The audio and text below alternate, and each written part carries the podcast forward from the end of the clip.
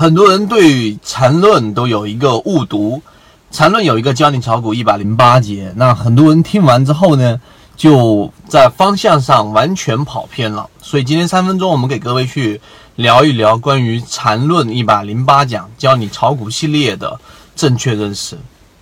首先，我们陆陆续续、间间断断，我们一直有给各位去讲过关于缠论的理解。缠论啊，里面的禅中说禅对于市场里面的解读，呃，做了一个一百零八节的教你炒股系列，这个在我们圈子当中已经免费的分享给各位去学习过。但是很多人看完之后一头雾水，完全不理解它里面所讲的一个内容，更有甚者，以为这就是一个技术分析的葵花宝典，认为把这一个东西学会了就可以在这个市场里面战无不胜。这样的一个理解既对也不对，为什么呢？它对的地方是，这确实是一个对于我们交易来说最直接啊，这一个一个提升的一个方向。它不对的地方是，实际上它并不是一个技术分析的一个内容，或者说它全篇在讲的并不是技术分析的一个关键。这是第一个观点。第二个教你炒股一百零八节里面，我们有讲过，它对于市场里面主要的核心是什么？核心就是我们所说的一个中枢的背离，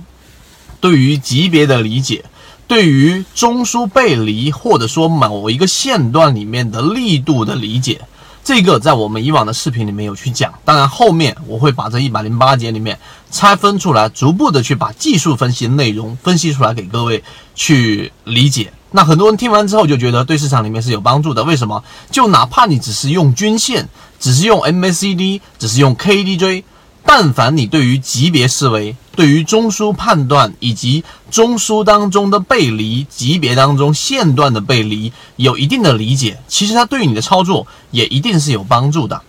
第三个我们要说的是，实际上为什么我们说它并不是一套技术分析的？一个我们所说的一百零八节教你炒股系列呢，它教的不是技术，而更多的是对于市场本质的理解以及自身心态的一个磨练。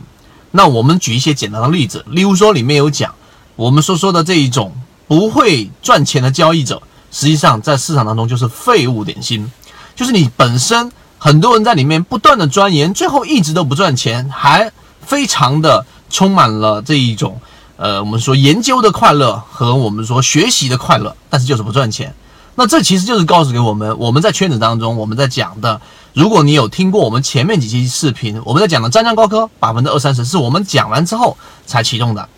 我们在讲的最近的这一个南方股份二五零，现在也有百分之十五左右的利润。那它是实战的操作，就是真正你用缠论也好，用我们讲的盈利模式也好，布局进去之后，它不是第二天涨的，也不是第三天涨的，而是我们持续的跟踪一段时间之后，最终可能在未来的一个星期或者一个一点五个星期的这个位置附近，然后出现了一个启动，这就是真实的一个市场的反馈。他讲的这是这一个观点。例如说，他说你的喜好就是你的坟墓，很多人在某一个。技术分析的很小领域里面，不停的打转，不停的打转，总是不绕出来。例如说，技术分析看不起基本面分析，基本面分析认为技术分析只是我们所说的这一种雕虫小技等等。那这句话其实怎么去理解呢？这句话就是你一定要去不断的进化你的交易模型和盈利模式。只有不断的进化，在这个市场当中，才能做到刚才我们说的稳定的、持续的盈利。因为市场的规则在变，